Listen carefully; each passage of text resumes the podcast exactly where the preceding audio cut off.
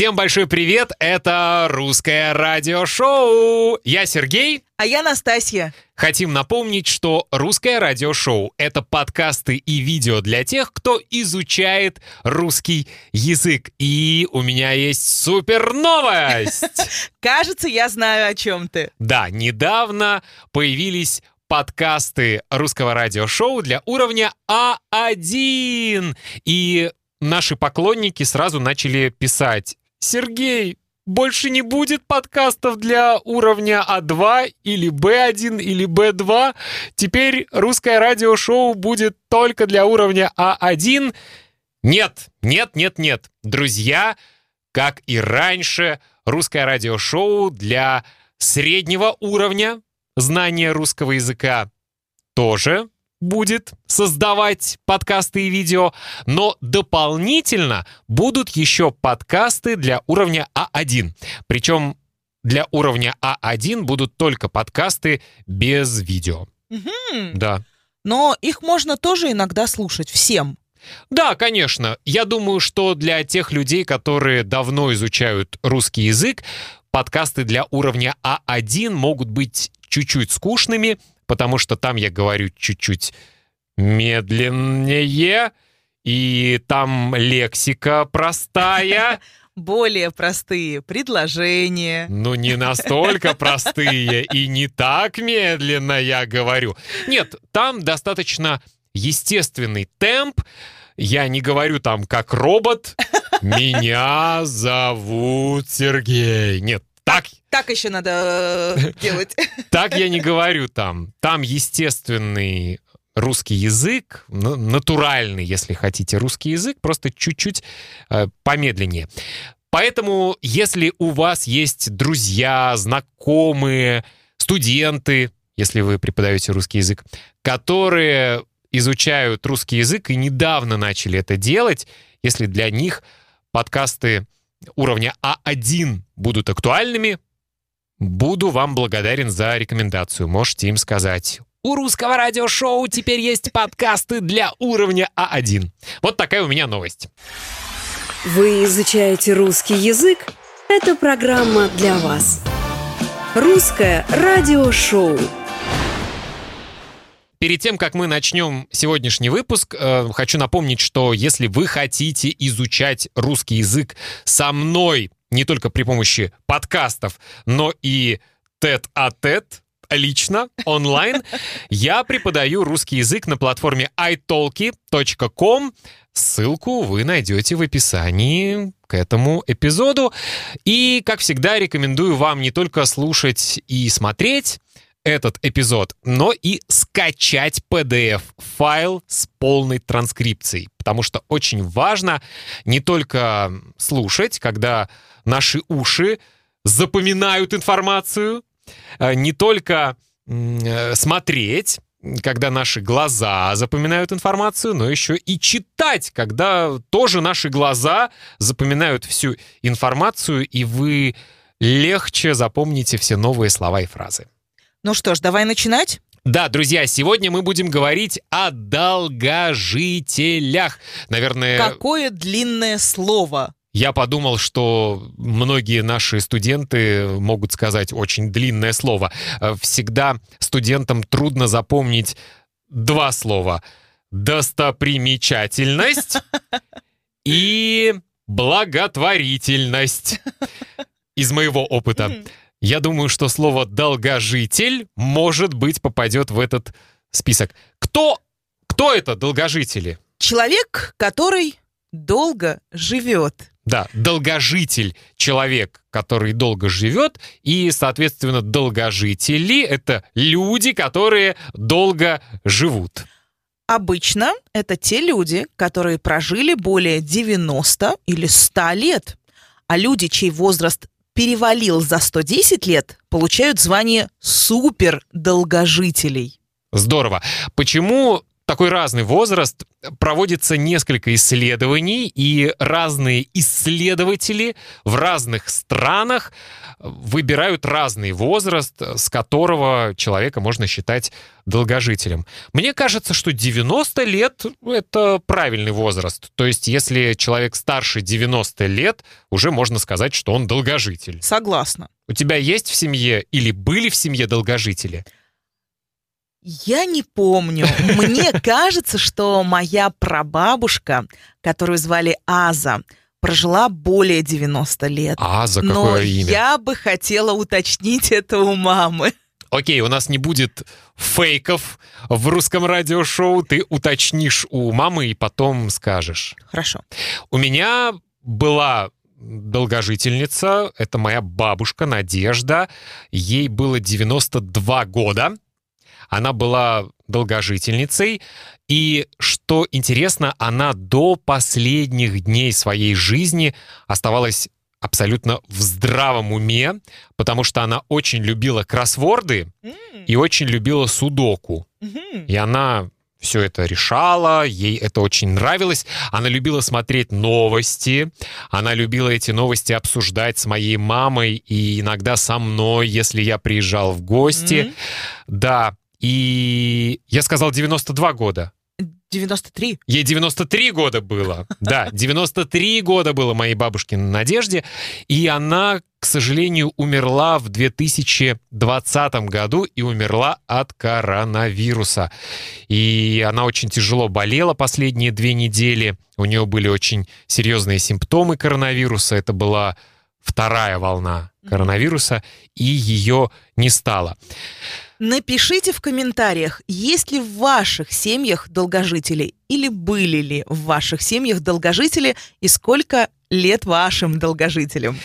Сегодня мы расскажем вам о некоторых долгожителях в России, расскажем их биографии и самое главное, самое важное и, наверное, самое интересное, мы узнаем их секреты, как жить долго. Потому что если узнать, например, что долгожители обычно едят, пьют, какой образ жизни они ведут, можно примерно понять, что нужно делать и чего не нужно делать, если вы хотите долго жить. Будем раскрывать секреты. Русское радиошоу. Сожалению, Россия не входит в число стран с высокой продолжительностью жизни. Большинство людей доживает примерно до 75 лет. Но есть и долгожители. Точный возраст многих из них трудно определить, потому что они родились так давно, что у них даже не было свидетельства о рождении. В их паспортах была только примерная дата рождения. Тем не менее, если внешность человека явно указывает, что ему очень много лет, он попадает в список долгожителей России. Долгожителям дают даже премию, которая называется «Древо жизни», и посвящают запись в книге рекордов России. Итак, мы вам расскажем о некоторых долгожителях России и узнаем их биографию. Поехали! Долгое время самым старым человеком в России считалась Нану Шаова. Она умерла 21 января 2019 года. Ей было 128 лет. За всю свою жизнь Нану вырастила 9 детей и увидела 38 внуков и правнуков. В молодые годы женщина работала в поле. Она пережила несколько войн и много других важных исторических событий. В ее паспорте указана только приблизительная дата рождения – 1890 год, без дня и месяца. Сама Нану Шаува говорила, что родилась летом. Наша следующая долгожительница — это Танзиля Бисембеева. Ей было 123 года. Танзиля э, Бесимбеева родилась в 1896 году в царской России и была старшей из восьми детей. В молодые годы она пережила несколько революций, две мировые войны и даже распад Советского Союза. По национальности она была казашкой, но жила в Астрахане. У нее было трое сыновей, 36 внуков и правнуков. Младшего сына она родила поздно, когда ей было 66 лет. Она официальная долгожительница, потому что у нее было свидетельство о рождении. Умерла Танзеля в 2019 году. То, что у нее было свидетельство о рождении, это большая редкость, как мы уже поняли. Сделаем маленькую паузу. Друзья, я хочу большое спасибо сказать генеральным спонсорам этого выпуска русского радиошоу, тем людям, которые на платформе patreon.com каждый месяц платят 5 долларов США. Большое спасибо вам за поддержку я хочу сказать спасибо следующим генеральным спонсорам. Это Сара Аск, Николас, Брайан Хейли, Люк Донахью, Юска, Брэндон Энрайт, Хенри Пунтоус, Роберт Джи Каминг, Рус Коллинз, Хусна, Катя, Ольга Жорнет, Марсела, Ральф Вандергест, Улрик Андерсон, Кайри Лизик, Дженнифер Блестоу и Дерек От. Извините, если я неправильно поставил ударение или если я неправильно произнес ваше имя или вашу фамилию, вы мне можете написать на Патреоне. И я в следующий раз... Или в комментариях. И я в следующий раз скажу все правильно. Но пока хочу сказать вам большое спасибо. И есть также люди, которые просто э, говорят спасибо и платят каждый месяц 1 доллар на Патреоне. Вам я тоже хочу сказать большое спасибо, потому что вы оказываете огромную поддержку этому проекту, и благодаря вашим деньгам, благодаря вашей поддержке мы можем создавать новые подкасты и новые выпуски русского радиошоу.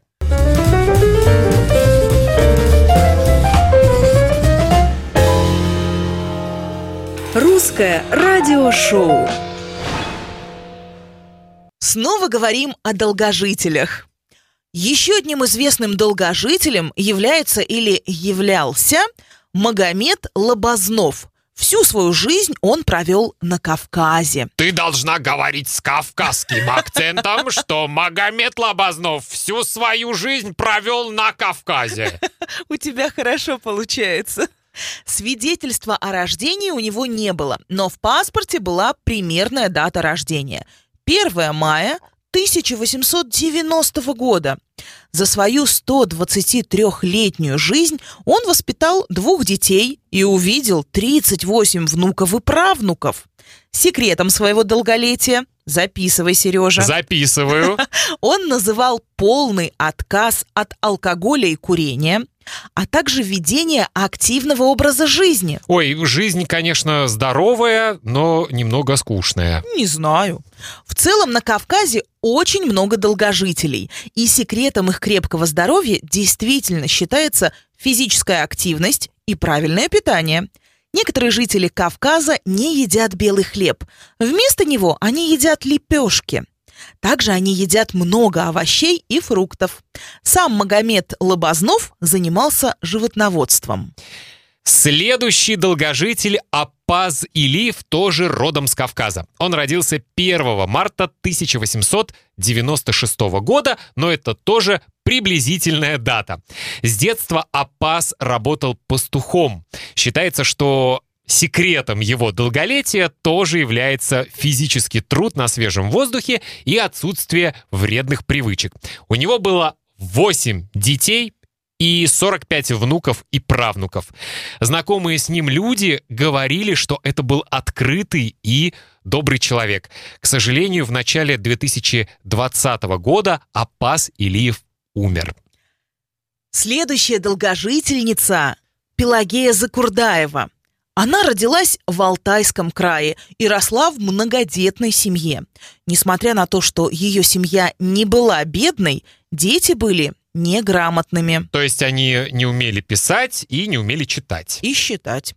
А все дело в том, что ее родители считали, что девушка должна быть хорошей хозяйкой и женой, а учиться не обязательно. Ее первый муж погиб на войне, а во второй раз она вышла замуж только после 50 лет.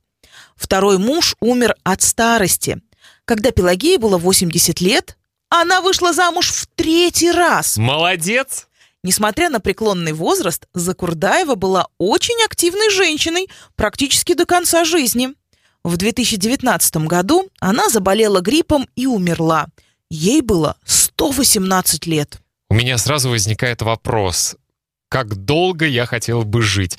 Конечно, наверное, дело не в возрасте, а дело в здоровье. Потому что, например, если я в каком-то возрасте не смогу адекватно мыслить, двигаться и быть активным человеком, то лучше тогда умереть, наверное. Соглашусь с тобой. Для меня жизнь хороша, пока я могу хорошо мыслить, ясно мыслить и, наверное, помогать сама себе, обслуживать себя. Настасья, мы будем с тобой долго жить. Хорошо. Мы будем с тобой долго оставаться адекватными людьми, а, потому что у нас постоянная зарядка для мозга. Те люди, которые любят изучать иностранные языки, они долго живут и долго остаются ментально здоровыми. И моя бабушка, о которой я говорил, очередной тому пример. Она, как я она уже... изучала языки? Нет, но она всегда тренировала свой мозг, mm-hmm. она разгадывала кроссворды, как я сказал, и судоку. Это то же самое практически, что изучать иностранный язык. Мне кажется, еще очень важно любить жизнь. Если любишь жизнь, то будешь жить не только долго, но и счастливо. А если вы любите русское радиошоу, если вы любите изучать русский язык, если вы делаете это с удовольствием, вы наш человек. Хочу напомнить, друзья, что мы можем с вами изучать русский язык лично. А, если вы хотите это делать со мной на платформе italki.com, ссылку вы найдете в описании к этому эпизоду, и я с большим удовольствием стану вашим преподавателем русского языка на iTalki. Ругаешься сильно на уроках? Нет, я добрый учитель и очень веселый. Все мои студенты говорят, что у них ощущение, что это был не урок э, русского языка, а какое-то веселое шоу, но очень полезное шоу, потому что мы учим новые слова, мы много говорим.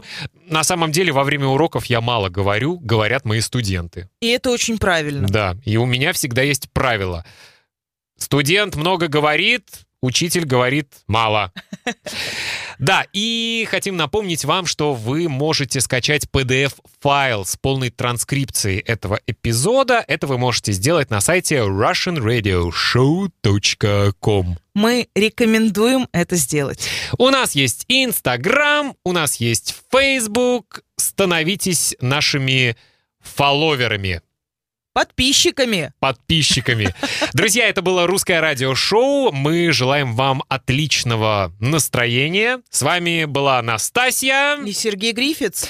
И самое главное, изучайте русский язык с удовольствием. Пока!